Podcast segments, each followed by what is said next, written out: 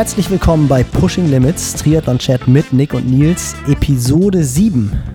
Nick, der Podcast hat irgendwie eine Richtung genommen, die wir so vorher nicht besprochen hatten, oder?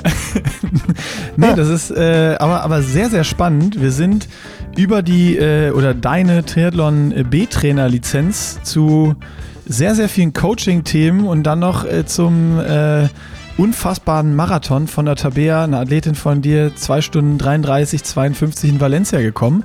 Und am Ende gab es, ganz am Ende gab es erst den äh, Folgentitel für, für, diese, für diese Folge. Der Spaß muss da sein.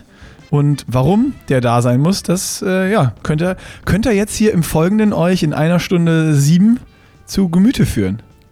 Ihr müsst durchhören. Am Ende erst löst sich auf, was es mit dem Spaß auf sich hat. Am Ende kackt die Ente. Oder so heißt es, ne? Am Arsch ist die Ente fett, genau. Ja, so. Und dann, äh, bevor wir jetzt direkt mit dem Podcast starten, kommt, wie immer, ihr kennt's, die Werbung. Da sind wir in der Werbung. AG1 von Athletic Greens, wie immer unser Partner.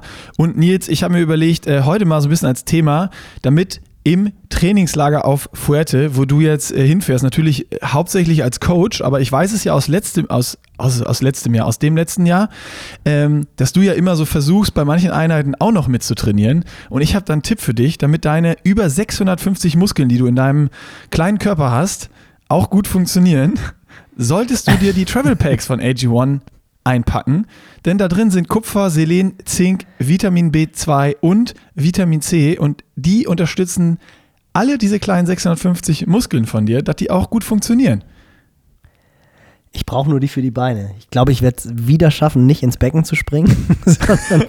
da steht ja auch noch was aus, ne? Ah, da kommen wir später nochmal zu. Oh, oh, oh, oh, Ein Jahr später werden, werden die 100 Meter rausgeholt. du glaubst es nicht, ich habe sie wirklich rausgelegt. Es klingt jetzt, klingt jetzt nach abgesprochen und klingt nach äh, übelstem Product Placement. Es ist aber tatsächlich so, ich habe die Travel Packs, die dabei waren in der, in der Erstausstattung, ich habe sie schon rausgelegt, weil, na klar, wird es für mich auch, auch Anschlag sein von fünf Stunden Sport pro Woche. Vermutlich werde ich schon irgendwie so versuchen, 10, 15 Stunden mitzutrainieren. Mein Ziel ist es immer. Was sagt dein Coach äh, dazu? Eine 100% Steigerung? Das soll man ja eigentlich nicht machen. Nee, das wäre das wär ja sogar mehr als, das wären ja sogar 200%ige Steigerung. Oh ja, stimmt. Entgegen, ja. entgegen, In Mathe war ich nie gut entgegen jeglicher Lehrbuchempfehlung. Aber deswegen nehme ich ja die Travel Packs mit, weil mit den Travel Packs kann mir nichts passieren. Mein Immunsystem, mein Immunsystem wuppt das einfach und du musst, wie gesagt, du musst die, aber aufpassen, die, die, unterstützen dich nur. Das heißt nicht, also Travel Packs machen nicht unsterblich. Pass bitte trotzdem ein bisschen auf dich auf.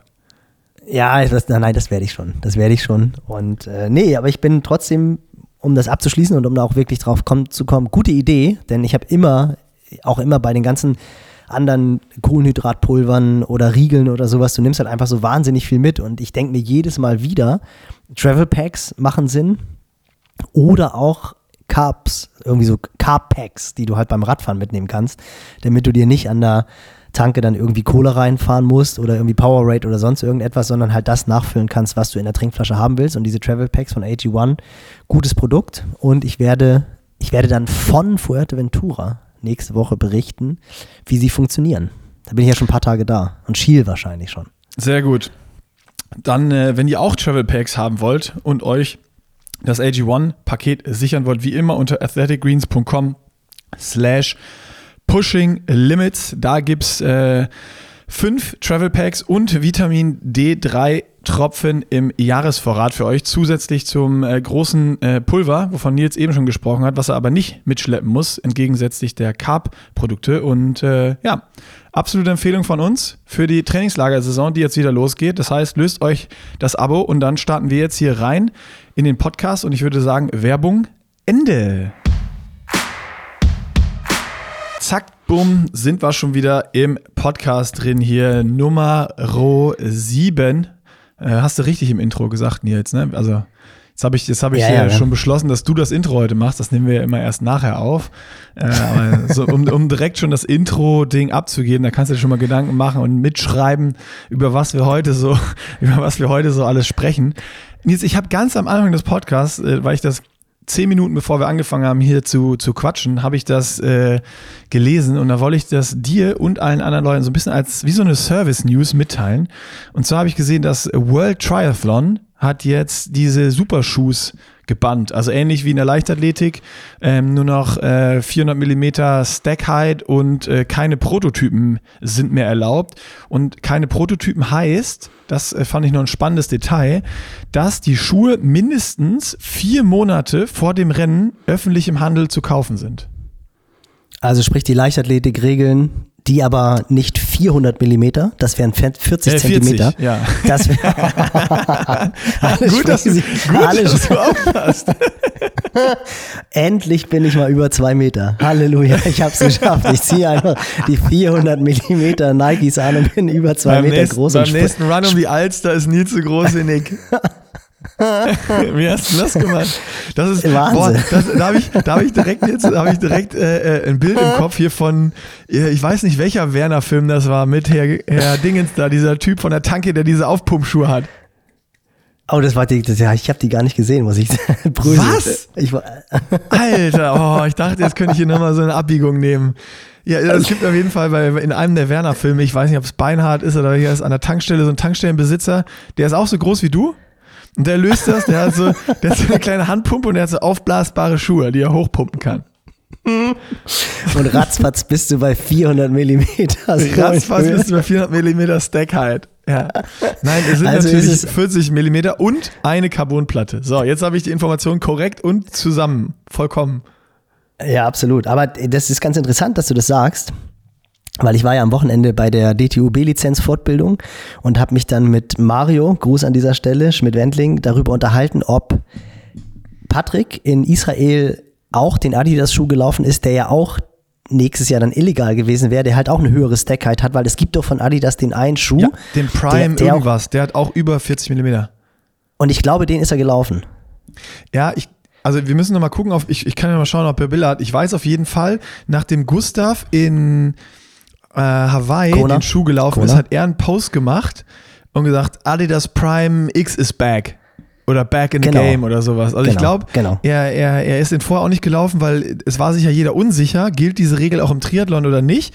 Und ich glaube, jeder Athlet ist eigentlich davon ausgegangen, außer Gustav, der hat wahrscheinlich als einziger die Regeln gelesen und geguckt und gesehen, ich glaube nee. nicht, dass er sie gelesen ich, ich wette, die Schweizer Präzis Präzisionsmaschinen von On, die haben, die haben sich Ja, das genau das kann angeguckt. natürlich auch sein, dass die das waren. Nein, die waren, doch auch, die waren doch auch im Austausch, das stand doch auch. Nee, aber Mario ist ja sehr gut mit, mit Björn Geßmann befreundet. Und Mario meinte, dass Patrick die gelaufen ist. Ja, dann Also wird, wissen ist wir- ja Information aus erster Hand. Also Äh, Genau, aus zweiter Hand zumindest, genau. 1b. Aber ist natürlich ganz 1B. interessant, weil, Ja, er ist sie weil gelaufen. natürlich. Ich guck gerade ja, siehst du? Siehst du, dann dürfte er sie also nächstes Jahr auch nicht mehr laufen. Also gibt es keine 230 Marathons mehr, meinst du? Ja, doch, ich set trau- for, Record set Nee, for, trau- like für, für immer. Nee, nee, nee, ich traue sowohl Gustav zu, auch mit einem 40 mm Schuh, als auch Patrick mit einem 40 mm Schuh die Zeiten schon irgendwie in den nächsten zwei, drei Jahren zu wiederholen. Also das, das glaube ich schon. Aber ist halt schon irgendwie abgefahren, wo man, man jetzt wirklich sagen kann, die mit Abstand 230 schnell- im Ironman, Alter. Ja, aber das liegt ja nicht an diesen Zentimeter zusätzlich. Also, aber Nein, es, es wäre halt mega, mega es interessant zu sehen. Ich mein, äh, früher war, war Timo Bracht mit 240 Läufen das Nonplusultra und auch Frodo, der immer in diese Range 240, 245 gerannt ist. Und jetzt siehst du 235 ist the new normal und wenn mal einer einen raushaut, dann geht's Richtung 230. Also ja, äh, Wahnsinn. Ja, Ja, ist schon- schon wirklich- spannend. Mega interessant. Aber halt auch, ja, wie du gesagt hast, wird halt auch reguliert. Also finde ich irgendwie auch, ja, finde ich es gut, finde ich es nicht gut. Also Triathlon war ja immer so ein bisschen diese Bastion der Vorreiter, was so technische Entwicklung anbelangt und die Rebellen, genau. Damals Dave Scott mit dem allerersten Scott Aero Aufsatz, der dann interessanterweise, der auch 1989, da war ich nämlich live dabei. Jetzt kann ich mal wieder was aus, den, aus dem Nähkästchen rausholen. Du bist so Wer alt. war der erste? Ja, komm, Nick, wer war der erste Radsportler, der den, der den Scott-Aufsatz beim Zeitfahren genutzt hat? Ich kann jetzt noch einen Hinweis geben und damit dann War es phänomenal Greg die Tour de Greg LeMond, 1989. Ah, yes. yes. Yes, Sir. Äh, tragische Geschichte. Das war, glaube ich, sogar das einzige Mal in der Geschichte der Tour de France, dass die letzte Etappe in Paris ein Einzelzeitfahren war. Und Laurent Fignon, ein ja, polarisierender Franzose, nennen wir es mal so, der wurde immer der Intellektuelle Stimmt. genannt. Äh, Ja. Laurent Fignon war mit 50 In Sekunden? Vorsprung im Gesamtklassement vorne in Gelb. Greg LeMond Ja. war Zweiter. Und das Zeitfahren war extrem kurz. Es waren, glaube ich, nur 23 oder 24 ähm, Kilometer lang. Sprich, Greg LeMond musste Laurent Fignon zwei Sekunden pro Kilometer abnehmen, wo jeder gesagt hat, ah, das kann nicht funktionieren, weil Laurent Fignon war auch ein starker Zeitfahrer.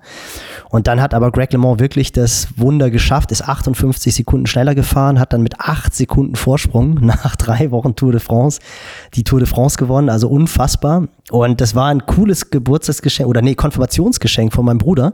Der hat mir zur Konfirmation geschenkt, dass den Zugtrip von Hamburg nach Paris er war mit einem Buddy, der ist vier Jahre älter als ich. Er war mit einem Buddy unterwegs in Südeuropa mit einem Bus. Hat halt so, heutzutage ist es wieder Vogue, durch die Gegend zu fahren mit einem Bulli durch Südeuropa. Mein Bruder hat das mit so einer Klapperkiste 1989 gemacht und irgendwie ganz abgefahren, hat mir halt dieses Zugticket geschenkt. Da gab es kein Handy, da gab es irgendwie nix. Und ich bin als 14-Jähriger in Hamburg in den Zug gestiegen und war mit Ulle verabredet, habe auch sechs Geil. Wochen lang die ganzen Sommerferien nicht mit ihm geredet. Es war halt klar, er holt mich irgendwie am, wie heißt es, glaube Charles de Gaulle oder das ist wahrscheinlich ja, der, Flughafen, der Flughafen, aber ich weiß ja. Genau. Holt mich Main auf jeden Station. Fall am Main Station Main in Paris. Main holt er mich um äh, 12.10 Uhr an Gleis 12a, steht er da, holt mich ab. Sechs Wochen lang nicht gesprochen. Ich habe mich darauf verlassen, dass mein Bruder mich abholt. Und ja, er stand dann da und wir haben am nächsten Geil. Tag die letzte Etappe der Tour de France geguckt und ich war absoluter Greg LeMond-Fan. Ja. Es war, ich werde das niemals vergessen, obwohl es jetzt halt echt schon ein bisschen her ist. Ähm, am Anfang waren die ganzen Polizisten noch damit beschäftigt, die Zuschauer von den, wir haben uns auf eine Bushaltestelle gesetzt, also wir saßen wirklich direkt ähm, an den Champs-Élysées. Die sind einen Meter unter uns durchgefahren und am Anfang haben die, die äh, Flicks heißen die, glaube ich, in, in Frankreich, die Polizisten, immer noch die Leute runtergeholt und nachher waren die halt selber so gebannt und wollten selber natürlich bei dem Finale Laurent Fignon gegen Greg LeMond zugucken, dass sie sich gar nicht mehr darum geschert haben, wer da jetzt auf der Bushaltestelle saß. Und ratzfatz saßen wir auf der Bushaltestelle. Oh, das, ist, das ist geil. Das ist wirklich geil. Und und äh, dann hat Greg LeMond es halt echt geschafft, Wahnsinn, und hat Laurent Fignon geschlagen. Für mich war das unvorstellbar. Wir sind dann irgendwann mit den Menschenmassen da lang gegangen und dann habe ich so einen Auf, äh, ja, so eine, so eine Gruppe von Journalisten irgendwie sitzen sehen und habe mich dann da so durchgeschlagen. Und dann war das Laurent Fignon, der halt bitterlich geweint hat. Ich meine, klar, als Franzose kurz vor dem Tour de France-Sieg und dann wirst du vom US-Amerikaner abgeholt. Und Greg LeMond, der hat halt, ja, wie gesagt, als erster Radsportler diesen Aufsatz benutzt, der dann natürlich beim Zeitfahren alles revolutioniert hat. Ähm, jetzt ist es ja ein bisschen anders. Jetzt haben ja die Leichtathleten, um die Brücke zu schließen, diese Stackheit irgendwie vorher schon gehabt und dann wurde halt vom Leichtathletikverband gesagt, nee, wir müssen da irgendwie einen Riegel vorschieben. Bei den Triathleten war es halt noch nicht gebannt, jetzt im nächsten Jahr ist es also gebannt. Was eine schöne Geschichte. Also, ja, aber klar, wer, wer, weiß, was so ein TT-Aufsatz bringt gegenüber normalem Rennrad, dann ist es wiederum nicht verwunderlich, dass er da so viel schneller war. Aber wie ja, geil auch, dass du dann als, wie es früher lief, ne, so als 14-Jähriger ins Zug gesetzt, du hattest ein Ticket, da wusstest du, dein Bruder wusste nach sechs Wochen, ja, hier irgendwann, dann kommt er an, da muss ich am, am Bahnhof sein in Paris und den, den kleinen Nils abholen. Äh, und dann, dann sitzt du da am Champs-Élysées auf irgendeiner Bushaltestelle, wirst runtergescheucht aber irgendwann merken selbst die, die Polizisten, was hier, was hier gerade abgeht und, und was da passiert vor den eigenen Augen, dass keiner mehr darauf achtet, was links und rechts passiert, sondern alle gebannt zuschauen, ob der, ob der Franzose gelb behält oder, oder dann jetzt verliert, wie in dem Fall. Äh, oh, das ist schon geil dabei gewesen zu sein, oder? Das ist ja schon ja, eine riesige also Sportgeschichte einfach, so, wo du nee, voll, live also dabei warst und auch so, das ist ja, das ist ja das, was man seltenst irgendwie hat das so mitzuverfolgen oder im Nachgang zu sehen, oder das, das gibt es ja viel, aber dass man dieses, ja, dieses Gefühl, dass, dass, dass, dass die, man, man merkt ja manchmal diese, diese Spannung oder man merkt ja, ey, das ist irgendwas Besonderes passiert hier gerade, wenn du siehst, dass selbst die Polizisten dich erst wegscheuchen und nachher nicht mehr, weil jeder da gebannt dann das Rennen verfolgt und nichts anderes mehr. Da, da, da, das ist ja, da merkst du ja währenddessen schon, ey, irgendwas ist hier, ist hier jetzt, irgendwas Großes passiert hier jetzt. Und das dann als 14-jähriger Knips, hast du das so mitgekriegt oder so schon? Bevor wir jetzt ja, wieder zurückgehen, Nein. weil das, das interessiert mich jetzt nochmal. Nee, schon. Also das Interessante ist, dass auch tatsächlich damals ja meine Begeisterung für den Ausdauersport gestartet ist. Also so als 14-Jähriger habe ich mir halt ein Rennrad gekauft. Ähm, ich war dann, muss ich jetzt, jetzt muss ich kurz hochrechnen, ich war dann doch schon 15, als, ja, als okay. äh, die Tour 14, de France 15. war. Nee, weil ich, ja, ich habe halt mit 14 habe ich mir halt das Rennrad geholt und dann damals habe ich ja Handball gespielt und habe dann halt immer mehr irgendwie gemerkt, wie mir dieser Ausdauersport Spaß macht und interessanterweise Greg LeMond, das war das allererste, die allererste trainingswissenschaftliche Literatur, die ich mir damals geholt habe, das, äh, das große Radsportbuch von Greg LeMond und immer noch, wie viele Jahre ist es jetzt später? 89, 90. Steht's äh, im kurz Schrank. rechnen. 33, nee, nee, nee, nee, nee, die, die Formel, ich gucke ich guck sogar, gucke ich drauf. Nee, das ist dann, glaube ich, doch in den Keller verbannt worden. Aber die Formel für die Sitzhöhe, die benutze ich immer noch. Und zwar Beininnenlänge ausmessen mal 0,883. Das ist immer noch das, was ich den Athleten mitgebe, wenn sie unsicher sind. Und das kommt wirklich aus diesem Buch von Greg LeMond. Und Geil. der auch damals schon ganz coole, ganz coole Trainingspläne hatte. Der hatte dann halt wirklich so Weekly Plans, wo du halt genau gucken konntest, was fährst du am Montag, Dienstag bis Sonntag, welche Intervalle fährst du, wie fährst du die Long Rides. Und das ist halt einfach schon, ja, wie gesagt, 89. Und deswegen war ich halt auch Hardcore Greg LeMond Fan. Und das war halt unglaublich. Und ich muss auch echt sagen, so im Nachhinein, klar, haben wir auch schon mal drüber geredet, 97, der Sieg von Thomas auf Hawaii, da war ich ja auch live dabei, das war halt auch mega irgendwie, das war, war schon krass. Aber das Ding mit Greg LeMond, das war nochmal beeindruckender, weil das einfach so, ja, ich meine, Tour de France, Finale, damals schon, die ganze Stadt war halt voll. Ich war auch das allererste Mal in Paris, das war natürlich auch total beeindruckend, diese riesengroße Stadt. Und dann halt einfach diese, diese Elektrizität in der Luft. Also das ist ja etwas, was, glaube ich, einfach nur der Sport schaffen kann. Dieses, dieses Brennen. Ich meine, das kennt jeder von uns, der Sportfan ist. Äh, sämtliche Tennisfinals, die wir gesehen haben oder Davis Cup Spiele, aber dann halt wirklich auch live dabei zu sein. Das war Wahnsinn. Und das war mir, war mir bewusst und ist auch im Nachhinein, auch jetzt noch, weiß ich genau, wie ich mich gefühlt habe. Also ich habe immer noch dieses Bild vor Augen, wie Greg LeMond, der ist dann ja als Vorletzter gestartet. Beim Zeitfahren ist es ja immer so, dass der Gesamtführende als Letzter startet, der Zweitplatzierte als Vorletzter. Und dann ist Greg LeMond die Champs-Élysées halt Richtung Torbogen runtergefahren. Die sind dann noch eine 180-Grad-Wende am Lac de Triomphe haben sie gemacht. Das ist letztendlich von der Streckenführung her wie jetzt ja auch immer dieses Finale. Und Greg LeMond ist halt runtergeballert. Es sah auch unglaublich schnell aus. Also der ist, glaube ich, ein, könnte man nochmal nachgucken, der ist, glaube ich, eine Durchschnittsgeschwindigkeit von 54 km/h gefahren. Also es war auch jahrelang eins der schnellsten Zeitfahren überhaupt, was bei der Tour gefahren wurde, obwohl sich natürlich materialtechnisch unheimlich viel getan hat. Und er ist dann da die Champs-Élysées runtergeknallt in dieser Aero-Position. Das war halt echt der Wahnsinn. Und Laurent Fignon ist gerade hochgefahren, weil der ja anderthalb oder zwei Minuten später gestartet ist. Und gefühlt, ich weiß nicht, ob das wieder so diese Vermischung ist von Wunschvorstellungen, wie, wie du es gerne hättest, oder ob es wirklich so war. Auf jeden Fall in meinem Kopf ist es so, dass genau auf Höhe unserer Bushaltestelle Greg LeMond unter mir durchgeknallt ist und auf der anderen Seite war Laurent Fignon und hat rüber geguckt, weil auch genau in dem Moment das gelbe Trikot den Besitzer gewechselt hat quasi. Ähm, also das war wirklich Drama pur und ich weiß es noch ganz genau. Also ich weiß dieses Bild, wie ich mit meinem Bruder und seinem Kumpel da die Straße runter bin, alles voll und mein Bruder noch so meinte, oh Nick, Nick, hier pass auf, nicht, dass wir uns verlieren.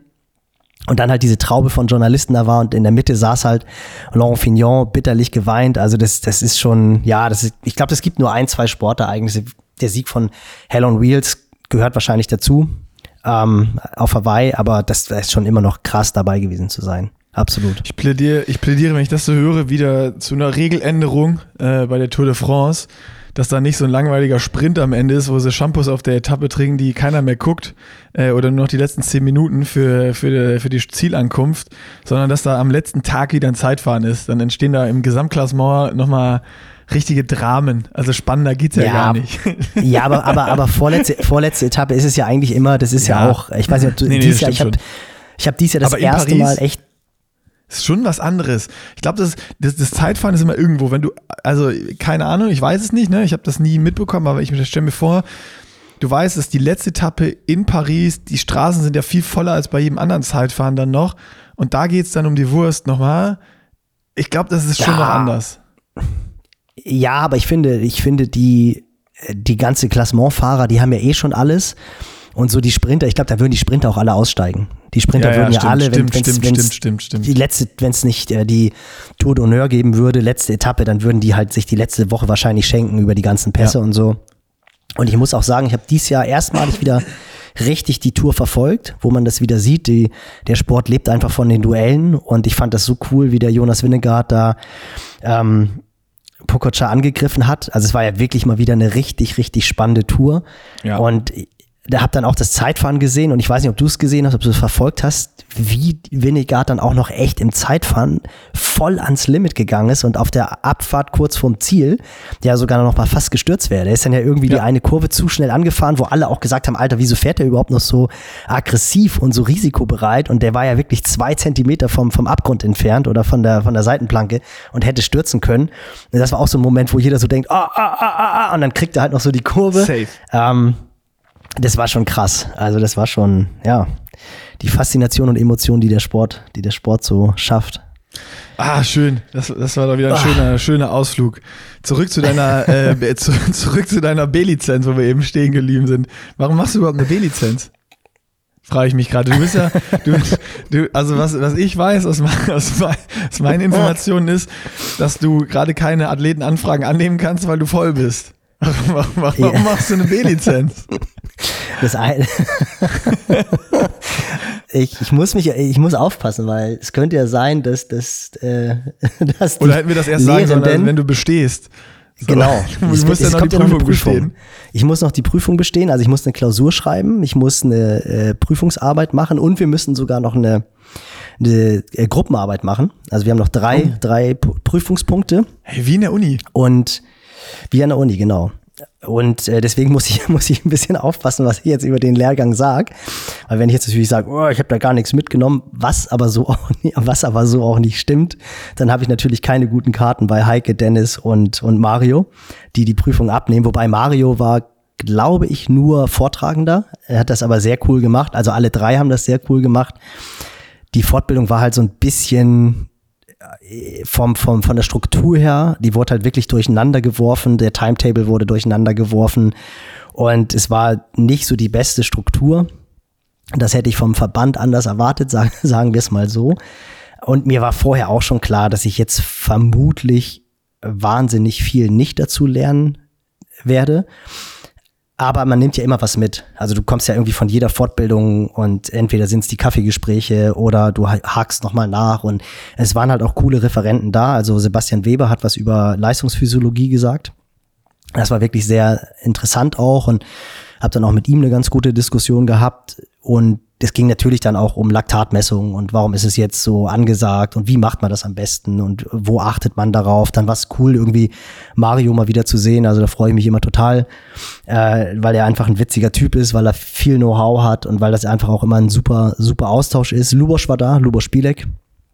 Das war auch mega spannend. Der hat referiert darüber sehr viel, wie er Sebi 14 zum, zum Hawaii-Sieg gebracht hat oder wie sie sich beide gegenseitig eigentlich zum, zum Hawaii-Sieg gebracht haben. Denn das war schon irgendwie auch interessant, da die Parallele zu, zu den Norwegern zu erkennen, weil Lubosch immer die Jahre, die Sebi auf Hawaii sehr, sehr erfolgreich war, schon, ich glaube, sechs Wochen vorher mit Sebi rübergegangen ist nach, nach Hawaii. Also sprich genau dieses Modell, was ja auch die Norweger haben, was wir auch schon ja. diskutiert hatten. Der Trainer ist direkt dabei, der Trainer sieht, wie es dem Athleten geht. Auch Vorbereitung vor Ort. Also das war, das war halt auch cool zu hören, wie, wie Lubosch das mit Sebi zusammen gemacht hat. Und was ich halt mega interessant war, dass Lubosch halt auch erzählt hat, dass er zu Sebi so ein Vertrauen hatte in, in das Kennen seines Körpers, dass er genauso viel auf Sebi gehört hat, wie Sebi auf Lubosch. Also wenn Sebi gesagt hat, dass er zu müde ist und dass er gesagt hat, Lubosch, ich bin platt, ich brauche irgendwie ein, zwei Tage Ruhe, dann hat Lubosch Sebi 100% vertraut. Geil. Und das ja. ist das ist so eine, so eine Erfahrung, die ich jetzt auch schon gemacht habe und die ja auch ein, ein Dan Lorang irgendwie in jeder Fortbildung betont, dass er Minimum so viel von Frodo gelernt hat wie Frodo von ihm. Ähm, weil du natürlich, wenn du mit Champs zusammenarbeitest, die sind ja nicht ohne Grund da, wo sie sind der Trainer ist nur ein ganz, ganz kleiner Anteil. Den Hauptanteil hat immer der Athlet. Und wenn halt ein Athlet merkt, dass es zu viel ist, dann ist es halt als Trainer manchmal ratsam, dem auch zuzuhören. Und das war eigentlich so das, was mega interessant war, herauszufinden. Lubasch, wann hattest du das Gefühl, jetzt ist Sebi wirklich zu müde? Oder jetzt muss er das durchziehen, weil das ist halt etwas, was du ja nicht messen kannst, was du auch schlecht berechnen kannst oder sonst irgendetwas. Und was, was ja jeder halt Trainer irgendwie auch äh, also bei jedem Athleten, jeden Tag eigentlich so ist ja, ist ja das die Hauptfrage, ne? Also Genau. wie geht es dem Athleten, wie, wie, wie fit, wie müde ist er noch, kann ich mehr, muss ich weniger, ist das jetzt äh, irgendwie der, der Ritt auf der Rasierklinge oder geht noch mehr oder ist es schon, schon drüber? Das ist ja eigentlich äh, so genau dieses Ding äh, und, und da finde ich das ganz, ganz spannend, gerade wo du sagst, ja, was, also wenn man so in Fortbildung geht und so, was nimmt man denn immer mit? Und es ist ja auch oftmals genau das, was du gesagt hast, dann entweder die Kaffeegespräche oder das drumherum, also gar nicht so, dass du jetzt sagst, also wenn dir jetzt was irgendwer referiert, was im Lehrbuch steht, natürlich kennst du das dann schon, aber wenn du natürlich genau diese Themen hast, äh, wie dann Fallbeispiele, die besprochen wurden oder wie andere was gehandelt haben und Erfahrungsberichte austauscht, wie eben das Wissen, was in Lehrbüchern steht, dann auch angewandt und umgesetzt wird und wo es seine Grenzen hat und wo es passt, dann ist es ja was, wo du unfassbar viel lernst, was man dann wieder reflektieren kann und in die eigene Arbeit mit, mit reinpacken kann. Äh, und dann ist ja auch egal, ob es irgendwie eine A, B, C-Lizenz oder was auch immer ist, aber es bringt dich persönlich als Coach ja immer weiter mit anderen Gleichgesinnten da dann zusammenzusitzen. Absolut, genau. Und das ist, das ist es ja letztendlich auch. Also, dass du halt diesen, in diesen Austausch gehst und auch vor Ort und dann auch über irgendwelche Punkte, auf die du alleine gar nicht kommen würdest. Also, wenn ich mich jetzt irgendwie, Mario hat zum Beispiel in der Pause ein bisschen über Heat Prep erzählt und über zu seiner Zusammenarbeit mit Core, den der Schweizer Company, die ja diese ähm, Körperkerntemperatur misst. Und da habe ich dann auch gesagt, oh Mario, da müssen wir uns unbedingt mal zusammen telefonieren, weil er da halt einfach schon sehr weit in der Materie drinsteckt und das für mich irgendwie ein ganz interessanter Punkt war. Und dann verabredest du dich und willst halt explizit zu dem Thema sprechen.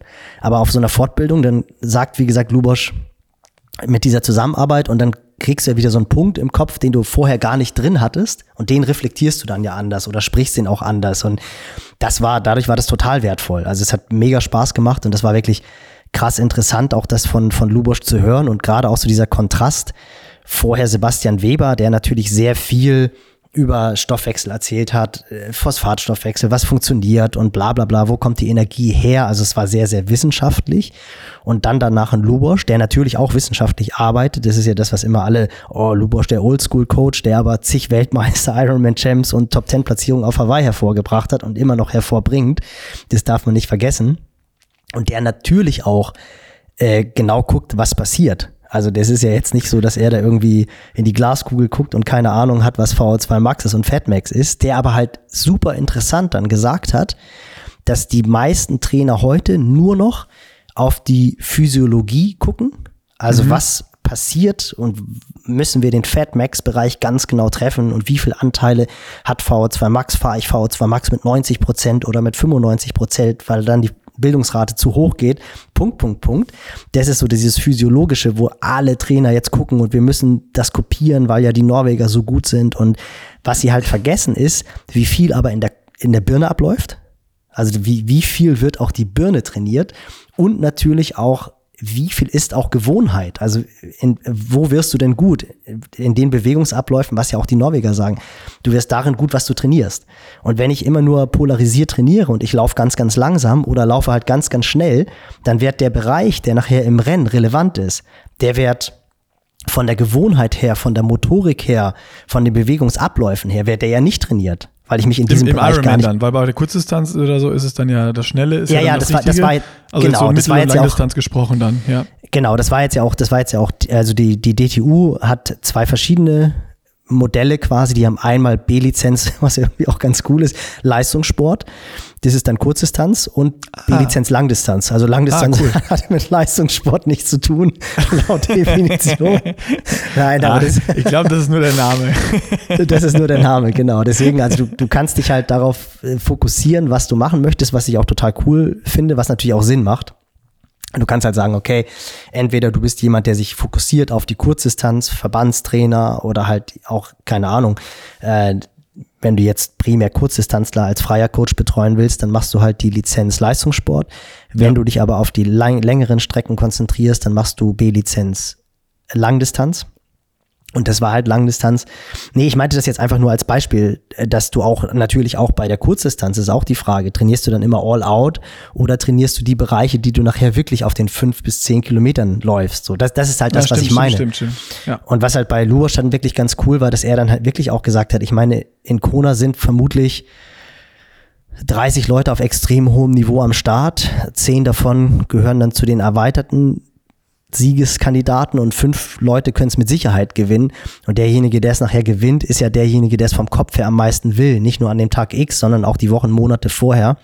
Und dass du das halt einfach nicht trennen kannst und dass halt heutzutage der Blick einfach sehr stark auf das physiologische Training fokussiert ist, aber diese ganze Psychologie dahinter und, und diese ganze Bewegungsabläufe, Ökonomie, die wird halt oftmals nur hinten angestellt so. Und äh, dadurch war das dann halt einfach mega interessant. Und du merkst ja jetzt schon wieder ich komme komm ins Schwärmen über eine Fortbildung wo du gefragt hast äh, warum mache ich das und habe ich was mitgenommen? Also du siehst ich habe sehr sehr viel mitgenommen. Ja.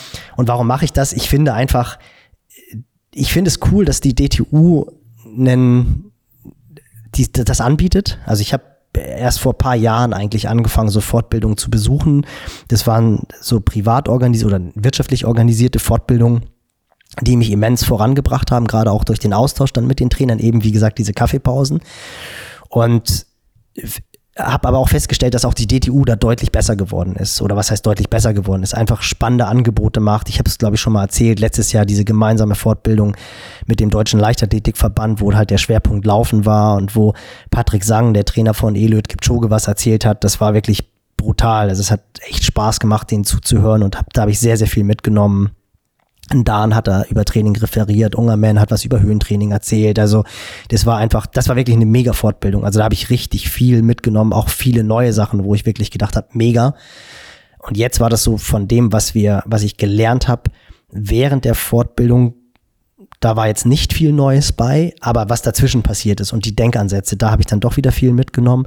Und ich finde einfach, dass, dass du, wenn du als in Deutschland als Trainer arbeitest und versuchst irgendwie auch nach außen einen seriösen Job zu machen, dann solltest du die höchste Güteklasse, sagen wir es jetzt einfach mal, oder das, was, was der Verband Ja. halt anbietet, das solltest du schon irgendwie haben, weil du kannst, jeder kann sich Triathlon-Trainer nennen und dann kannst du gucken, okay, was für, was für Ausbildung hast du? Und ich habe es ja auch, also wir arbeiten, ich arbeite ja auch mittlerweile mit zwei Trainern zusammen. Der dritte Trainer ist jetzt, ist jetzt in der Ausbildung, weil du hast es gesagt, ich, ich persönlich kann keine Athleten mehr annehmen und auch die anderen Trainer sind mittlerweile ausgebucht.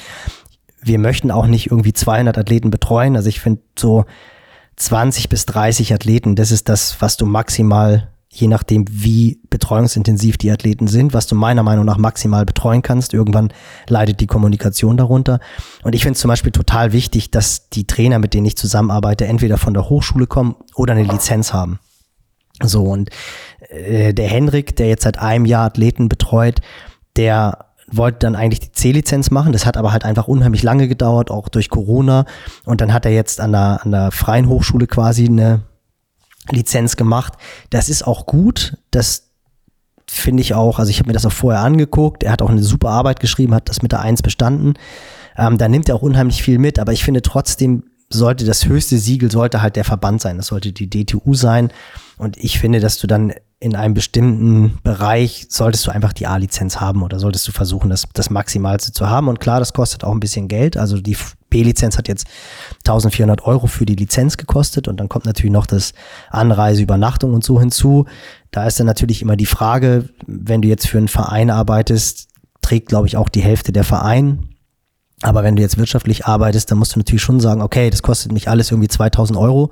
Dann muss ich schon einen Athleten ein Jahr lang betreuen, um mir das leisten zu können. Ist ja so eine wirtschaftliche Frage, nutze ich das oder nutze ich das nicht? Aber ich finde halt, das ist dann schon irgendwie eine Investition in dich. Deswegen lohnt sich das absolut. Und ich finde, um das abzuschließen, also ich strebe das schon auch an, dann irgendwie in zwei, drei Jahren die A-Lizenz zu haben, weil das irgendwie dazugehört. Also ich finde, wenn du Athleten betreust oder auch in Trainingslagern bist und Vorträge hältst, dann solltest du schon die höchste Trainerlizenz haben, die der Verband halt anbietet. So und ähm, Ja, ich finde das super spannend, was du eben auch erzählt hast mit diesem, äh, dass du dann fachlich vielleicht viele Dinge schon weißt, dir selber angelesen hast oder aus anderen Vorträgen oder sonst was weißt, aber am Ende ist ja genau das auch äh, die Schwierigkeit äh, eines, eines Triathlon-Trainers, das auch wirklich in die Praxis zu bringen ne? und zu gucken, was ist denn jetzt das, was wirklich relevant ist und was nicht relevant ist und ähm, ist ja cool, dass irgendeine Studie rausgefunden hat, dass äh, du deine V2 Max verbesserst oder besser im, äh, ich sage immer so gerne, wenn du für eine, für eine Leistungsdiagnostik trainierst, äh, ist natürlich mhm. viel VO2 Max Training gut, weil das auch ein relativ kurzer Abschnitt ist, aber das sagt nichts über deine Fähigkeit auf 180 Kilometer äh, äh, Langdistanz aus. Und dann ist so dieses super spannende der Austausch mit wirklich dann Trainern, die es ja geschafft haben, Weltmeister zu, zu hervorzubringen, zu kreieren oder das in der Zusammenarbeit und da zu erfahren, nicht nur, was hast du den trainieren lassen, sondern wie hast du das geschafft, auch mit, in der Kommunikation mit dem Athleten, wie habt ihr euch ausgetauscht, wie viel Einfluss hat der, der Athlet auf den Trainingsplan mitgehabt? Und äh, da lernst du, glaube ich, so, so, so viel äh, und auch in, so, in einer Geschwindigkeit, was du sonst selber über vier, fünf, sechs, sieben, acht Jahre dir ja selber gar nicht erarbeiten kannst, äh, was einfach so viel wert. Ich meine, wenn Lubosch erzählt, wie er mit Sebi gearbeitet hat und äh, da einfach die Leistung, die die beiden hervorgebracht haben, hervorgebracht hat äh, und, und du der dir, der dir das komprimiert in einer Stunde erzählt, das ist ja, das ist ja pures Gold, also pures Trainergold. Und äh, das ist das ist dann natürlich auch, wenn dann so Leute zusammenkommen auf so einer Fortbildung, dann würde ich sagen, ist es, ist es jeden Cent wert. Ähm, und nicht nur das, was dann referiert wird, also das nimmst du ja auch noch mit, du bekommst eine Lizenz, was ja dann nach außen für, für einen Trainer auch super gut ist, aber das, was du für dich persönlich, wenn du solche Leute dann hast, die dann da referieren, mitnehmen kannst und das einordnen kannst, wie mache ich das, reflektieren mit den eigenen Sachen, dann bringst du, dann, dann, dann kommt man da schon, schon, schon echt äh, richtig weit nach vorne. Also finde ich, äh, also wo, wo du es erzählt hast, du machst eine B-Lizenz, habe ich gedacht, so, ja, warum, also habe ich mir wirklich die Frage gestellt, warum macht er das eigentlich? Aber jetzt, wo du es erzählt hast, sage ich, boah, geil, mega. Also lohnt sich ja voll. Und ich muss, und ich muss auch sagen, also das, da war ich extrem beeindruckt. Es waren 22 Teilnehmer, was echt hart war, drei Frauen nur. Also das ist halt schon so, wo du so denkst, boah, irgendwie reden wir immer davon, dass so Gleichberechtigung und irgendwie, es muss mehr weibliche Trainer geben.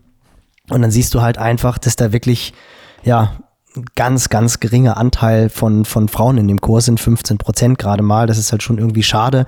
Ich weiß jetzt nicht, woran es lag, aber das habe ich einfach mal so wahrgenommen.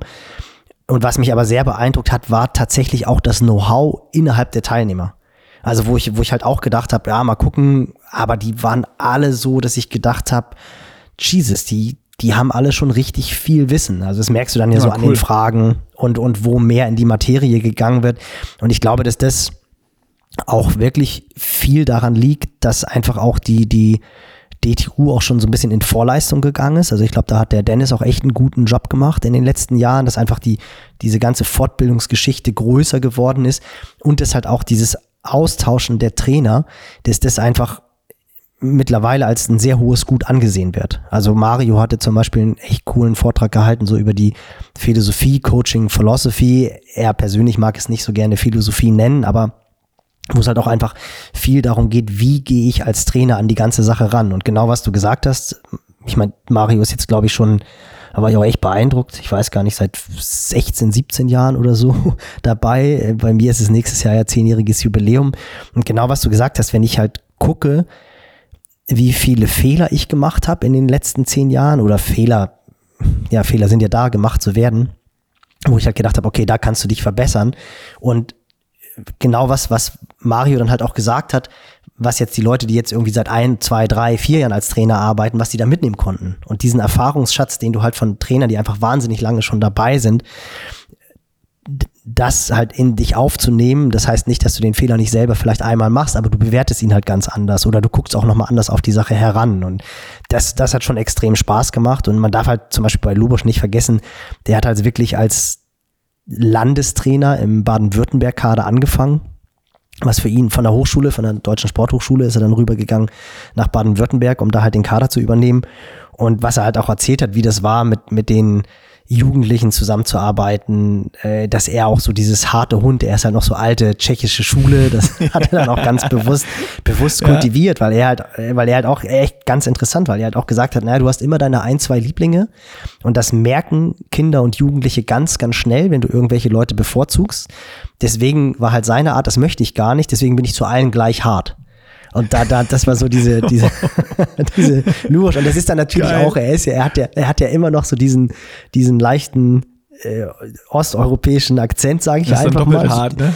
Ja, mega. Und, und das ist, und, und dann weißt du halt einfach, ist ja so ein unglaublich netter Kerl, irgendwie auch so, so liebevoll. Wir haben uns dann irgendwie über die Kinder unterhalten und wie das jetzt ist mit Kita und bla bla bla. Und dann, dann erzählt er halt, und dann war Sebi im Februar, war Sebi, äh, hatte er richtig gute Beine auf, auf Fuerteventura und ich habe gedacht, nee, das ist zu früh. Und da habe ich gesagt, Sebi, dann ist Sebi einfach in drei Tagen 750 Kilometer Rad gefahren. Und da war nichts mehr mit Frühform. Weißt du, das ist so, hast du dann, hast du dann irgendwie, denkst du, ja klar, das hat er auch gemacht. Und eben hat, eben hat er dir noch erzählt, wie es ist, dass er jetzt auf sein jüngstes Kind aufpassen muss und, und Papa ist 24-7 und so. Und dann erzählte dir, und da habe ich Sebi halt an drei Tagen 750 Kilometer fahren lassen, da war Frühform kaputt. Weißt du so. Und äh, ah, herrlich, äh, geil. Äh, äh, das ist halt cool. Also das ist, und, und das sagt dir halt einfach ein Typ, der zig Weltmeister hervorgebracht hat und Ironman-Champs.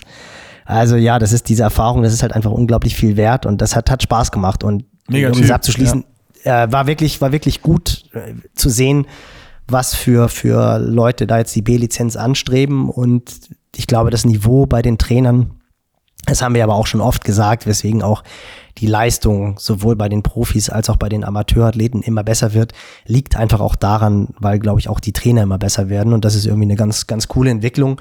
Und da muss man natürlich dabei bleiben und ähm, muss gucken, dass man weitergeht, weil Stillstand ist ja Rückschritt. nee, Stillstand aber das ist, ist, ja schon so. Das, äh, das hast du, das hast schön gesagt. Bevor, bevor wir jetzt nochmal weitergehen, äh, ich muss ich dir, wir, wir können den Podcast jetzt mal weiterlassen, noch eine Frage stellen, ob dein, dein Mikro noch an ist oder ob da alles läuft. Äh, weil normal nee, blinkt. Ich habe läuft alles, weil normal blinkt das hinten immer. So, dann sehe ich immer da so eine, vielleicht ist es auch durchs Kabel verdeckt, einfach nur so eine Lampe, die leuchtet, so, die nee, sehe ich nee. jetzt nicht. Deswegen nee, wollte ich also ich hoffe ja. sicher gehen. Ich hoffe ja. Nee, nee, nee. Ich ah, habe auch extra alles, alles, ich habe auch extra alles gelöscht. Nick, ich bin, oh, ich bin jetzt gut, mittlerweile sehr gut, sehr gut. Ich wollte noch eben kurz auf dem, auf dem Coaching-Thema bleiben. Äh, weil wir das ja jetzt so als, äh, als Hauptthema jetzt hier schon zur, zur Episode gemacht haben, sozusagen die B-Lizenz und und und. Ähm, wie war es äh, für dich jetzt ich meine, die, die größten Erfolge hattest du bis jetzt ja im Triathlon mit, äh, mit, den, mit den ganzen Athleten. Äh, und auf einmal ist da am Wochenende von dir eine Athletin äh, zwei Stunden 33, was war es, 37, 27 oder sowas gerannt? 51. 51, 51 okay, dann war es knapp, knapp drunter. Äh, mit der, mit der Tabea Themann in, in Valencia. Das war ja schon Brett. Das ist auch, glaube ich, schon dann so ein bisschen Läufer bei den Frauen äh, deutsche Spitze, erweiterte Spitze, da, da, da geht es dann jetzt schon in richtig interessante Bereiche rein. Hast du das, hast du das kommen sehen oder hattest du, hattest du, als du die übernommen hast, irgendwie da schon das Gefühl, dass das kann da in die Richtung gehen? Oder ist das jetzt für dich auch so ein Ding gewesen, hui, geil? Also, also bezüglich des, des Marathons, äh, ich bin auch immer noch ein bisschen geflasht, auch immer noch ein bisschen sprachlos. Aber ich habe ihr am Abend vorher, wir haben am, am Nachmittag noch telefoniert war ich im Zug gerade auf dem Rückweg von Frankfurt nach Hamburg und da habe ich mit Tabea telefoniert und da wurde sie so ein bisschen, ja, du kennst das ja auch, dann so, so am Abend vorm Rennen fühlt sich das dann alles doch nicht mehr so doch nicht mehr so an. Nee, nee, Gott sei Dank nicht, wobei sie jetzt wirklich hinten raus krank geworden ist. Ich glaube, das lag aber einfach daran, weil das einfach auch echt krass war, was, was, Wenn was sie da geleistet hat. Wenn du Marathon rennst, dann hast du alles rausgeholt. Da, da kannst du Unfassbar. auch krank werden. Ja, ja, total.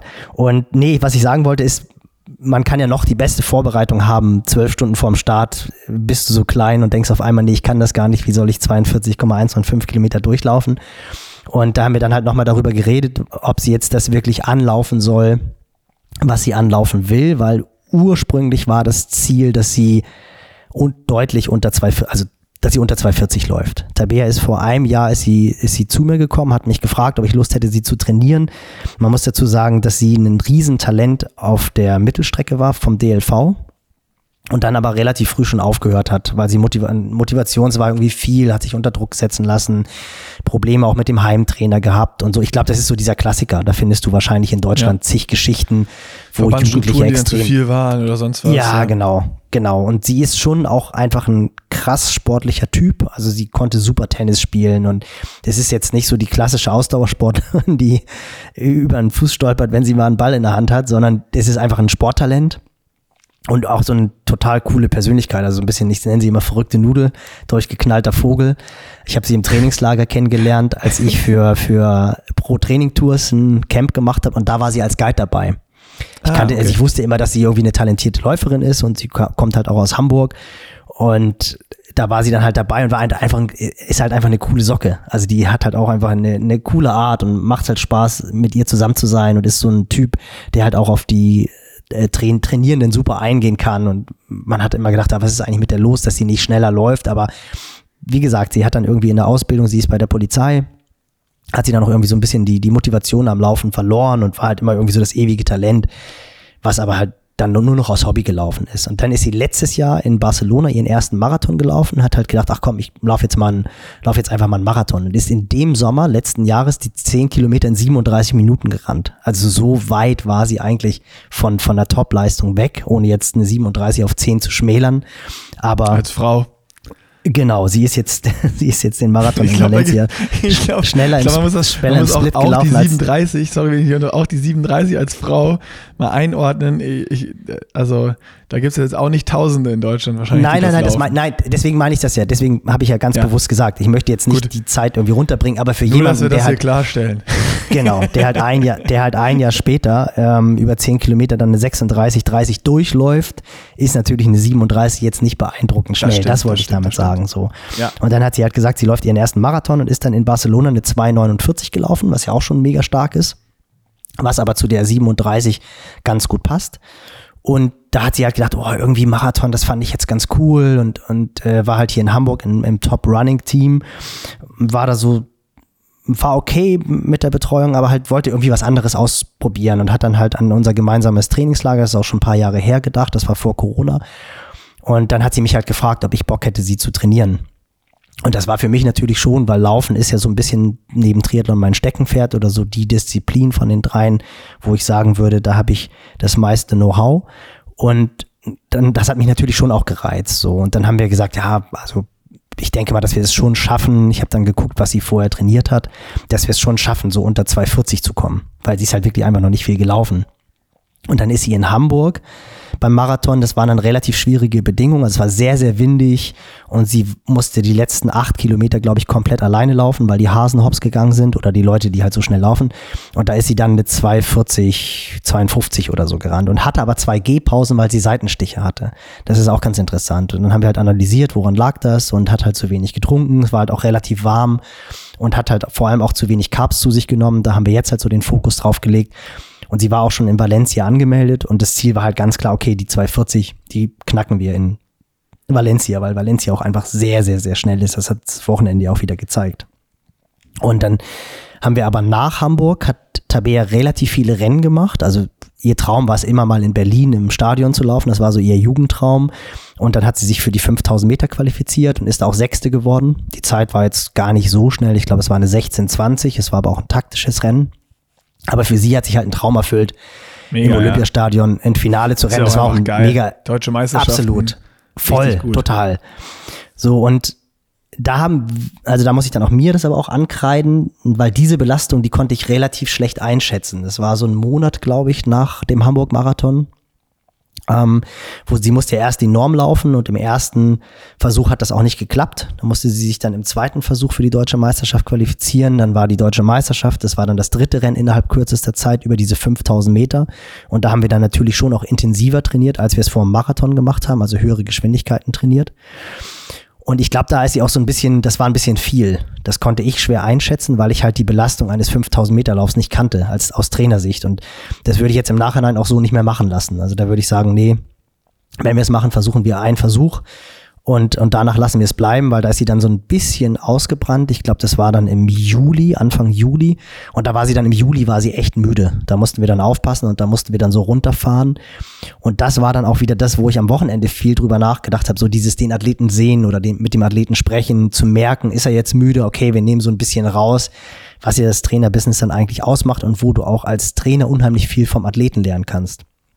Und wo wir einfach, sie kennt sich halt mittlerweile. So, sorry, wo ich wieder reingehe, wo du dann ja aber auch wieder, äh, das finde ich ganz interessant, was du eben gesagt hast, wo du wieder beim Punkt bist, wann bist du auch als Coach voll und wie viele Athleten kannst du handeln, wo es ja gar nicht darum geht, wie viele Leuten kann ich in der Woche einen Trainingsplan schreiben, sondern es geht ja auch dann, wenn du wirklich, wenn es wirklich um Leistung geht, genau darum, ne, dass du auch wirklich das Feedback vom Athleten bekommst und auch dann entsprechend äh, die Zeit überhaupt dafür hast. Wenn du jetzt irgendwie 70 Athleten hast, dann kannst du dich ja gar nicht so um die Athleten kümmern, ist der jetzt drüber oder nicht.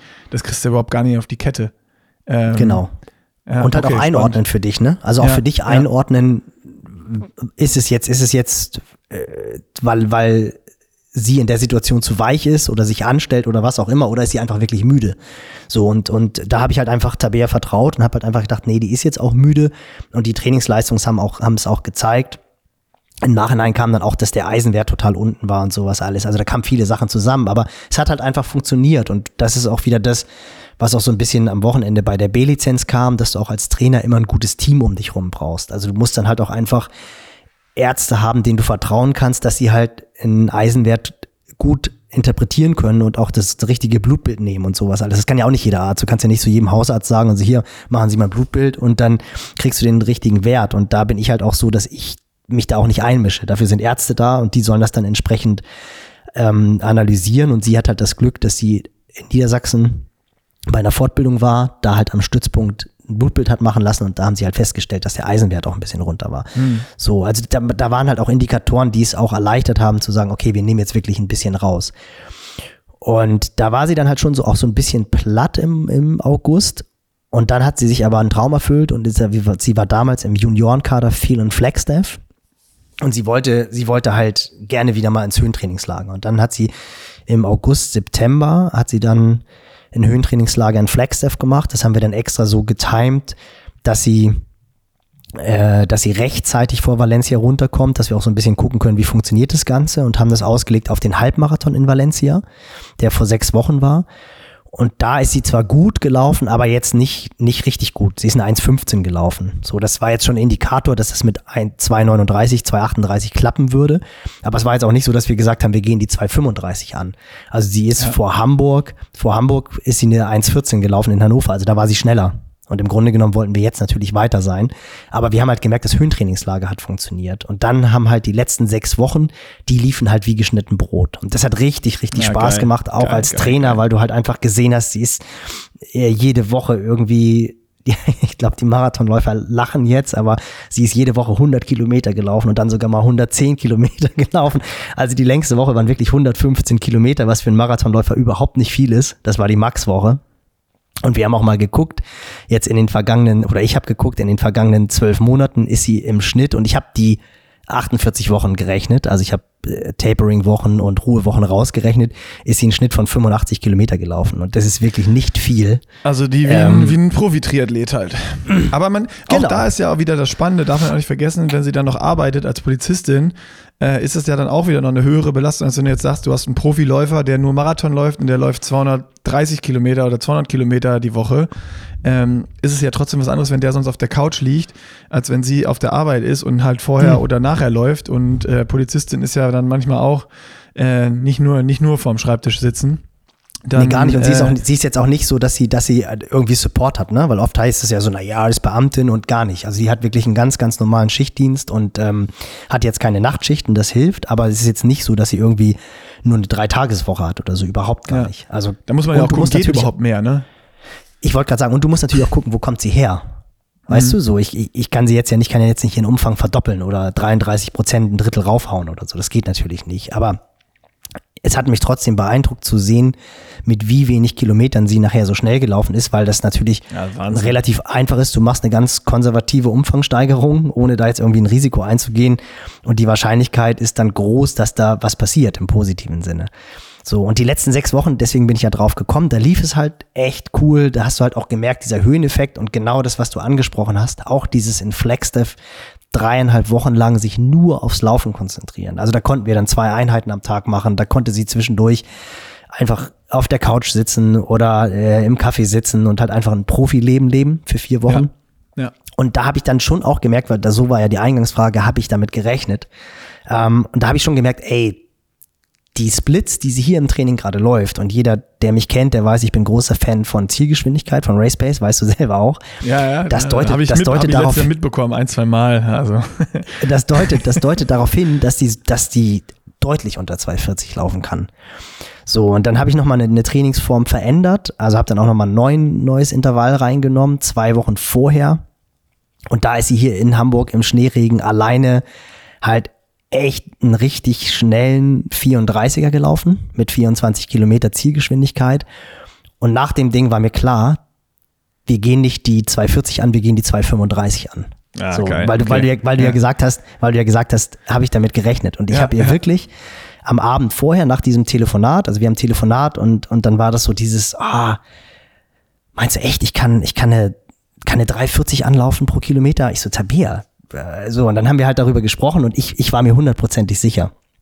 Und dann habe ich ihr am Abend vorher ähm, eine WhatsApp geschickt und sie ist halt, weil sie halt so eine coole Socke ist, sie hat so ein, so ein T-Shirt, ich nenne sie immer nur T-Man, weil sie heißt ja Tabea T-Mann, auf Englisch The Man, deswegen T-Man, das ist halt auch ganz cool. Oder T. Und wie jeder Läufer sind wir beide große Fans von Steve Prefontaine und der hat ja damals dieses T-Shirt gehabt, Stop Pre. Weil ja, die ist, ich weiß nicht, ob du das kennst, aber das würde jetzt zu weit abschweichen. Ja. Er durfte dann ja nicht mehr Olympische Spiele wegen Profi, bla bla bla. Auf jeden Ja, Fall hat ja. T-Man ein T-Shirt Stop T. So, und dann, dann, dann habe ich hier halt, dann hab ich hier halt so eine, so eine Foto, Fotokollage gemacht mit, mit Steve Prefontaine und habe ihr in die Mitte eine 2,34,12 reingeschrieben.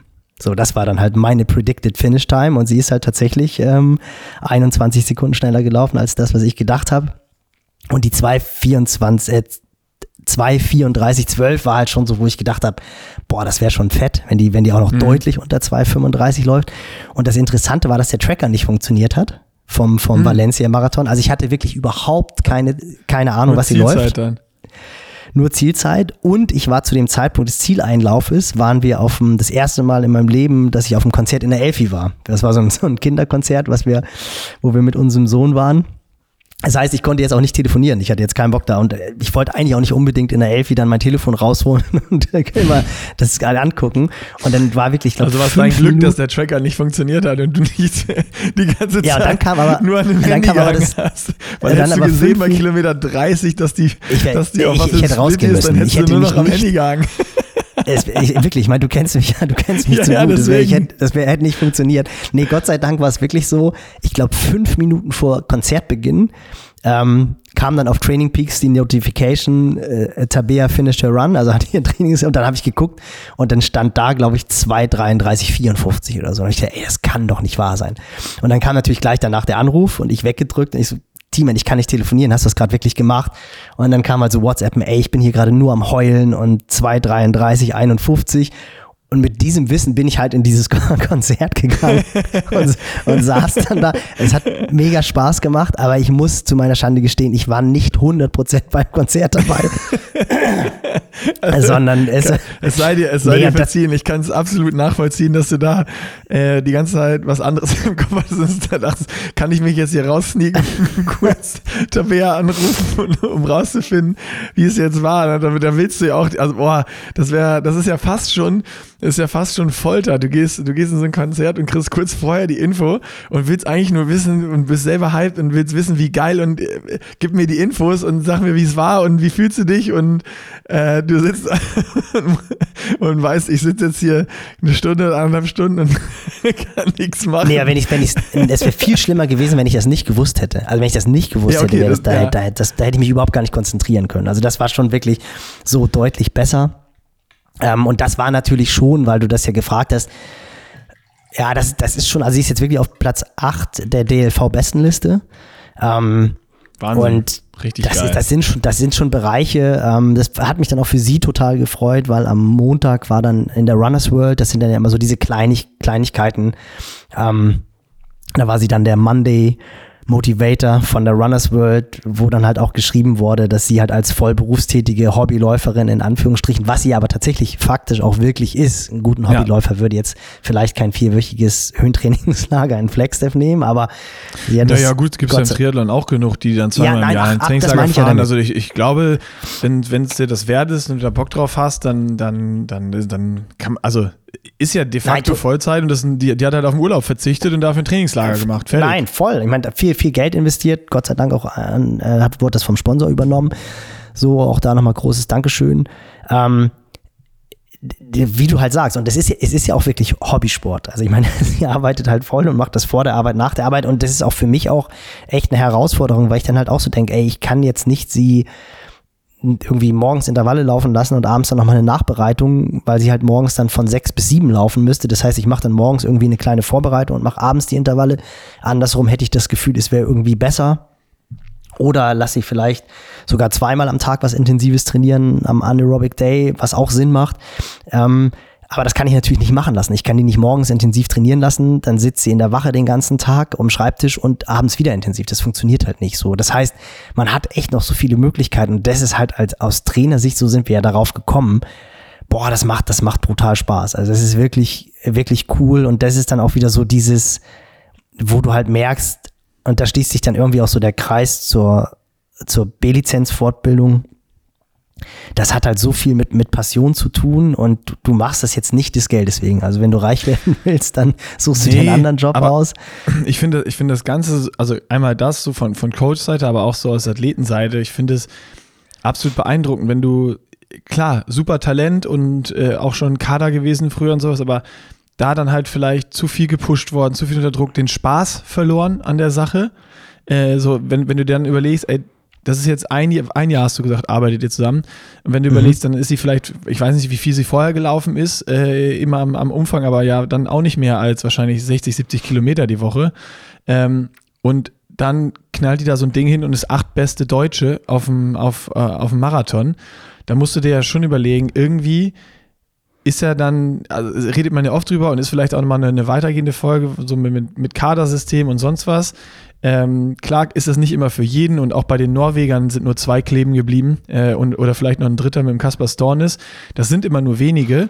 Aber trotzdem gibt es ja da draußen noch viel mehr Talente, die dann irgendwie aufhören im jugendlichen Alter oder sowas, weil zu viel Druck da ist oder der Spaß verloren geht oder sonst was. Und für mich ist das so dieses, dieses geile Ding, was ich ja jetzt auch voll gemerkt habe, dass, dass durch diesen diesen Druck, den wir uns selber auferlegt haben, mit, mit, mit Rot, mit dem Project letztes Jahr jetzt irgendwie alles zu machen, was ein Profi macht und ich will jedes Training, was Nils mir aufschreibt, auch so durchziehen, dass man da, und das war auch bei mir dann am Ende so, dass ich sage, jede ein, da, da war nicht mehr nur Spaß dabei und ich brauchte dann auch nach Rot mal so ein bisschen Abstand und habe halt auch ja fast gar keinen Sport gemacht, sondern einfach mal mich anderen Dingen gewidmet. Äh, kann man dann auch nochmal vielleicht äh, in, der, in der nächsten Episode äh, besprechen.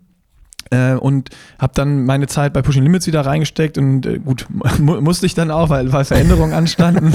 Aber äh, trotzdem hatte ich dann noch nicht mehr. das Gefühl, ich habe jetzt Bock auf Sport oder ich will jetzt irgendwie Sport machen und merke halt jetzt wieder so durch diese Mittwochsrides, die gestern Abend waren, wo dann auch wieder Intervalle und sowas drin sind, äh, wo ich dann wieder eine realistische Schwelle eingestellt habe durch den FDP-Test. Letzte war ich so, ah, ich habe jetzt schon geguckt. Ich habe erst gedacht, ich fahre nur die Mittwochssachen, aber seit gestern Abend habe ich mir den Trainingsplan, den du geschrieben hast, reingeladen und überlegt, ob ich das Ding jetzt durchziehe und einfach fahre, weil ich merke, ich kriege wieder, ich wieder Bock auf die Sache und mache halt das in dem Umfang, wie ich halt Spaß dran habe. Und das finde ich auch ganz interessant. Vielleicht hat es ja auch, wenn du Tabea dann jetzt 150 oder 180 Kilometer die Woche laufen lässt, dass die dann auch wieder sagt, so, pff, boah, weißt was? Kickt mich gar nicht mehr und ist mir dann viel zu viel, sondern diese 100 Kilometer ist vielleicht auch genau das Richtige mit dann nochmal ein Höhentrainingslager um vier Wochen Fokus und Vollgas und vielleicht bringt die damit die besten Leistungen, die sie bringen kann. So, das finde ich halt ein ganz, ganz, ganz interessantes Thema, dass äh, auch da wieder ne, nicht nur mit Coach müde oder sonst was, sondern auch äh, äh Coach-Athlet die Verbindung oder generell als Athlet auch eine ehrliche äh, äh, Reflexion an sich selber, immer sich zu hinterfragen, ist das das, was ich will und macht mir das Spaß oder mache ich das jetzt, weil ich eine Erwartung habe, einen Coach oder wer anders eine Erwartung? Äh, und ich glaube, wenn du das machst und diesen Spaß wieder gewinnst, und klar ist das nicht jede Session, aber ähm, ich sag mal, in einem Trainingsblock von, von drei oder vier Wochen, wenn du da 90 Prozent der Einheiten keinen Bock hattest, dann machst du irgendwas falsch und dann geht das auf lange Sicht nicht. Und die, das Thema ist super, super interessant äh, was, was bei mir im, oder was wir im Project ja auch am Ende mal so ein bisschen besprochen haben, aber was jetzt auch erst bei mir durch sowas, was, was du jetzt wieder erzählst oder mehrere äh, Einflüsse von außen oder auch mal Fragen, die jetzt dann kommen, ey Nick, was nächstes Jahr, Project 2.0, wo ich ganz klar sagen kann, auf gar keinen Fall. Also ich habe vielleicht Bock, auf jeden Fall nochmal wieder eine Langdistanz zu machen oder in Rot zu starten oder sonst was, äh, aber dann würde ich es unterm Radar machen. Also ich würde dann nicht irgendwie alle Leute sagen, hier, ich mache jetzt nochmal Profi und äh, jede Woche zeige ich mein Training und ich, ich mache jetzt irgendwie alles, sondern äh, ich würde auch auf jeden Fall wieder mit dir als Coach arbeiten, weil das war richtig geil. Aber dann dieser, dieser, dieser, diese Erwartungshaltung, die von außen hinkommt, also die würde ich versuchen wegzunehmen, um mir den, den Spaß zu erhalten am Sport, dass nicht erwartet wird, ja, komm, jetzt musst du durchziehen. Äh, du hast gesagt, du machst ja jetzt alles bis rot, jetzt mach's auch. Sondern ja, wenn ich dann mal eine Woche keinen Bock habe, dann sage ich, ey Nils, die Woche ist jetzt irgendwie Arbeit oder ich habe überhaupt keinen Bock, lass mal noch zwei Ruhewochen machen und dann machen wir weiter. Ob ich jetzt zehn Minuten schneller oder langsamer bin in Rot, ist doch total egal. Und wahrscheinlich am Ende bist du trotzdem immer besser dann, wenn du, wenn du den Spaß hast. Also vor allen Dingen über Jahre. Weil bei mir war jetzt, glaube ich, schon, dass ich das Maximalste, was drin war, auch rausgekitzelt habe in Rot. Ähm, aber es war mhm. ja nicht mhm. sustainable. Also nächstes Jahr, wie, wie ich gesagt habe, ich, ich habe jetzt keinen Bock mehr, das zu machen. nee, also äh, ich glaube nicht, also logischerweise hast du nicht das Maximalste rausgekitzelt, was. nein, nein, nein, warte, nein, warte, warte, was, jetzt, sorry, sorry, warte, warte, warte, ja, kannst du sofort? Du kannst, du kannst, kannst sofort. Ich meine, das Maximale, was ich an Training hinbekommen habe, und man muss ja auch sehen, ich kam ja von sieben, acht Stunden die Woche. Genau, ich dachte, du meinst das jetzt wirklich das Maximalste, was du an leistungstechnisch auf der Langdistanz hättest rausholen können. Nein, das, da, dafür brauche ich drei, vier Jahre. Mhm. Das ist auch genau, genau. das. Das haben wir ja im, im äh, in dem Video ist das ja auch drin. Ähm, Trainingswochenende in Hamburg mit Fritz und Ruben, wo, wo wir auf dem Balkon am Ende sitzen und äh, Fritz ja auch genau das sagt. Ey Nick, dass du diese Session jetzt abbrechen musst beim Laufen. Vor drei Jahren ging es mir genauso. Und Nils hat mir auch immer gesagt, ja, Fritz, das geht nicht ein Jahr, gib mir drei Jahre. Ja, und jetzt ist er da, wo er ist. Ne? Und das, das ist halt dieses Ausdauersport. Das geht halt nicht in einem, habe ich ja dann jetzt auch gemerkt, in drei, vier Jahren kannst du richtig viel erreichen, aber dein Leistungsmaximum auf gar keinen Fall. Ich meinte jetzt diesen Zeitraum, den ich hatte von ja. August bis Juli, da haben wir beide zusammen das Maximale, was bei mir im Körper drin war, rausgeholt. Da bin ich mir relativ sicher. Ja, definitiv. Ja, ich glaube gar nicht, körperlich glaube ich nicht. Ich glaube vor allem, das hast du ja gesagt, geistig, Mental. also psychisch gesehen, weil du, ja genau, weil du halt einfach gemerkt hast, du, dir reicht es halt nicht, diese, diesen hundertprozentigen Fokus auf den Sport. Und das wird für dich dann einfach auch ein Problem. So. Und dieser Spaß, und das ist auch bei Tabea jetzt die Herausforderung, wie schaffen wir das, dass sie den Spaß nicht verliert, weil sie ist halt absolut freudebetrieben und die hatte eine Leichtigkeit, auch, äh, ihr könnt mal gucken, bei Instagram, da hat sie das ganz cool beschrieben. Die ist halt richtig in so einen Flow reingekommen. Und wenn du diesen Rennbericht liest, dann denkst du so, boah, das ist, das will ich auch mal erleben. Und das zu wiederholen, das wird halt auch echt eine, eine Herausforderung werden. Ich meine, das war halt erst ihr dritter Marathon, das darf man auch nicht vergessen. Aber der Schlüssel des Erfolges ist jetzt natürlich, dass sie, den, dass sie die Freude behält und dass sie halt mehr trainiert, minimal mehr oder minimal härter oder jetzt optimalerweise vielleicht eine Höhenkette macht oder was auch immer. Da gibt's ja ganz, ganz viele Ansätze. Aber dass sie das alles mit einer Freude und mit einem Spaß macht. So, und das muss der Vordergrund sein. Das ist aber auch bei den Top-Athleten immer noch der Vordergrund. Und der, äh, voll, voll die, spannend. Der, aber das ist ja genau Treiber, das. Bei mir, bei mir ist jetzt so, Ja, bei, bei, mir ist jetzt genau das Ding so, ähm, äh, hatten wir, hatten wir ja letztes Mal auch mit diesem Dopaminausschüttung und mit dem Podcast, wo ja auch super viel Feedback äh, zu kam und wo wir auch mit einer, mit einer Psychologin nochmal unbedingt reden äh, äh, wollen und das auch immer noch bei uns auf dem Plan steht. Aber genau das ist ja das Ding. Wenn du jetzt so sagst, ja, wir machen jetzt weiter und gucken, dass der Spaß erhalten wird, voll geil und voll nachhaltig und dann, dann vielleicht gibt es auch noch wieder ein Setback, aber dann wird auch eine bessere Leistung kommen. Bei mir war jetzt also, ah, 2,33, geil. Ja, nächster Marathon muss dann unter 2,30 sein. Und zack, ist wieder der Druck da. ne? Und das finde ich dieses, dieses, dieses spannende Ding einfach. Das ist das, was ich meine. Also bei mir war jetzt im Kopf, ja geil, ja, da geht er jetzt auf jeden Fall beim nächsten unter 2,30. So, und da bin ich ja wahrscheinlich ja, der Einzige, der das sagt. Und wahrscheinlich gibt es in ihrem Umfeld auch Leute, die sagen, ja, den nächsten machst du dann jetzt unter 2,30. Und sofort hast du ja wieder so ein bisschen auch extern eine Erwartungshaltung, die an dich rangetragen wird.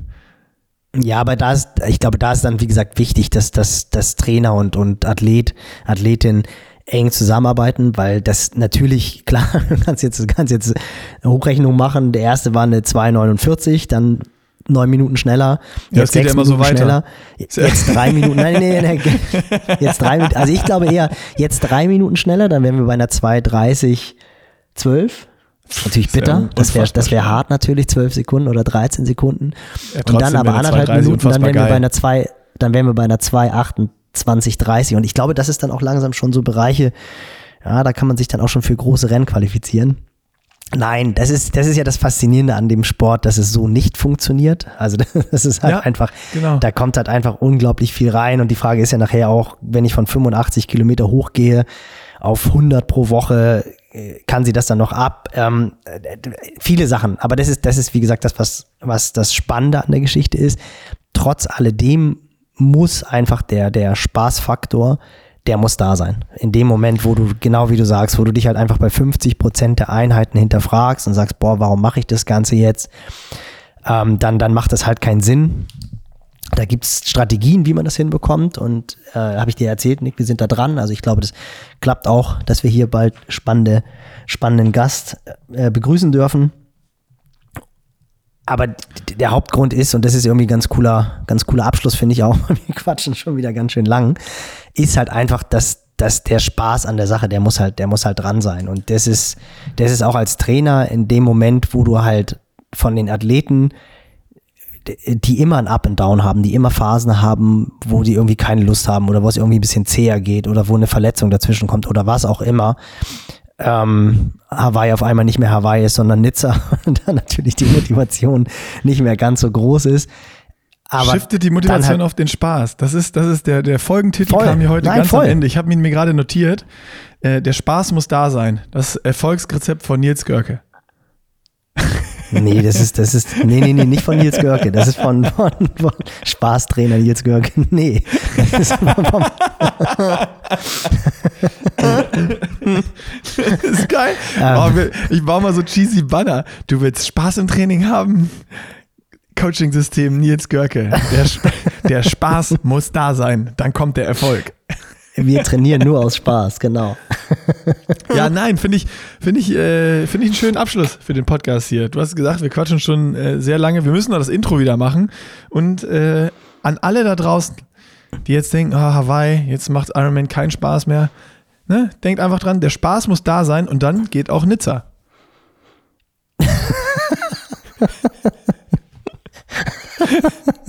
Oder? Ich, Ausrufezeichen, schönes Wochenende. Also die, also die, Athleten, die Athleten von uns, die, bereit, die bereits für Hawaii qualifiziert sind, haben alle gesagt, ach cool, dann muss ich ja erst 24 wieder Gas geben. Von denen fährt keiner nächstes. Von denen, also, nee, Nizza geht nicht. Oh, oh, äh, äh, sorry, jetzt, jetzt haben wir schon, es wird, immer länger, aber den muss ich noch kurz loswerden. Äh, es, wir haben echt ein paar Leute geschrieben, gesagt haben, ey, ich bin noch nicht so lange im Sport und das mit dem Hawaii kann ich eh nicht verstehen. Ähm, da immer hinfliegen und sonst was so für uns Europäer, Nizza viel geiler. Also mich kickt das schon, bei einer Weltmeisterschaft zu starten, mich dafür zu qualifizieren und ich muss dann gar nicht so weit reisen. A, umwelttechnisch geiler, B, kostentechnisch für mich viel geiler. Ähm, da kamen jetzt schon ein paar äh, Zuschriften bei uns an. Ja, also bis sie dann das erste Mal auf Hawaii sind und dann, dann im Flieger zurücksitzen und Ach, sagen, komm, ah, war, ich, war doch geiler. Nils, Nils, der Spaß muss da sein. Ich lasse es so stehen und sag, ja, absolut, gebe ich, dir 100%, gebe ich dir 100% recht, aber der ist auf Hawaii größer als in Nizza. Okay. Punkt aus, schönes das Wochenende. Ich, das hast du gut begründet, das lasse ich durchgehen. So, tschüss. Tschüss.